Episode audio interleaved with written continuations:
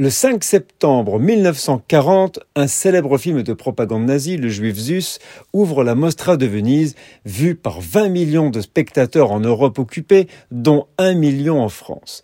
Réalisé sous l'égide du ministre de la Propagande, Joseph Goebbels, avec d'importants moyens matériels, il est réalisé avec une technique d'une indéniable qualité et un scénario élaboré très méthodiquement présenté comme un film historique et d'aventure pour séduire tous les publics. Le scénario s'inspire d'un roman de Lion Fünchtwanger, paru en 1925. Ce roman raconte l'histoire d'un financier du XVIIIe siècle, Joseph Zus Oppenheimer, qui servit le duc du Württemberg et finira pendu à Stuttgart. Mais ce fond de vérité est honteusement déformé. En effet, le film attribue aux Juifs le viol d'une fille alors que c'est le duc qui, dans la réalité, viola la malheureuse.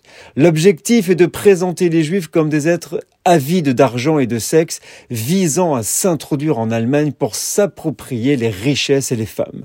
Depuis la fin de la guerre, le visionnage du film est réservé aux chercheurs. Nous sommes le 5 septembre.